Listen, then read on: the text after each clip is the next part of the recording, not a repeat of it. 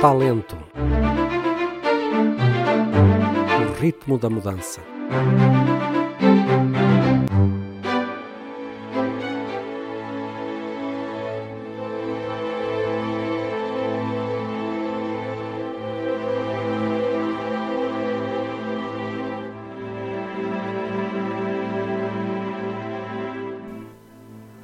Doze de março, Portugal prestes a confinar e o aeroporto Humberto Delgado a testemunhar o vergonhoso martírio de um cidadão ucraniano às mãos bárbaras de sicários do CEF, o Serviço de Estrangeiros e Fronteiras.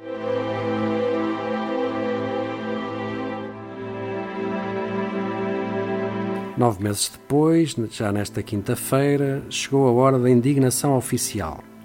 Ministro e Presidente foram finalmente libertos das suas invisíveis grilhetas e mordaças. Mas quem lhes terá imposto? Quem os subjugou?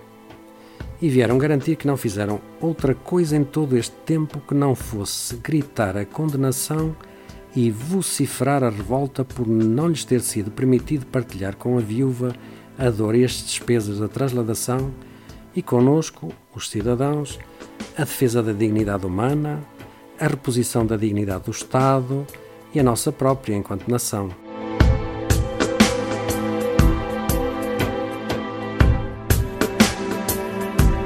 Maldito julgo processual, este inibidor inquérito criminal que tudo justifica, tudo paralisa e que assim abafa na indiferença a genuína, enérgica, corajosa, tempestiva e gritada condenação dos bárbaros atos de tortura que ninguém ouviu.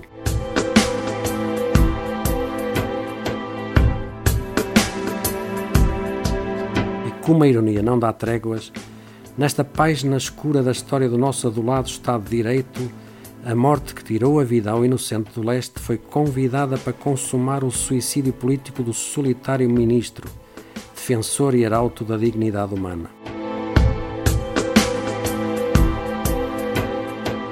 Um autêntico murro no estômago, disse a propósito, caracterizando o incidente, incendiando a fúria pública.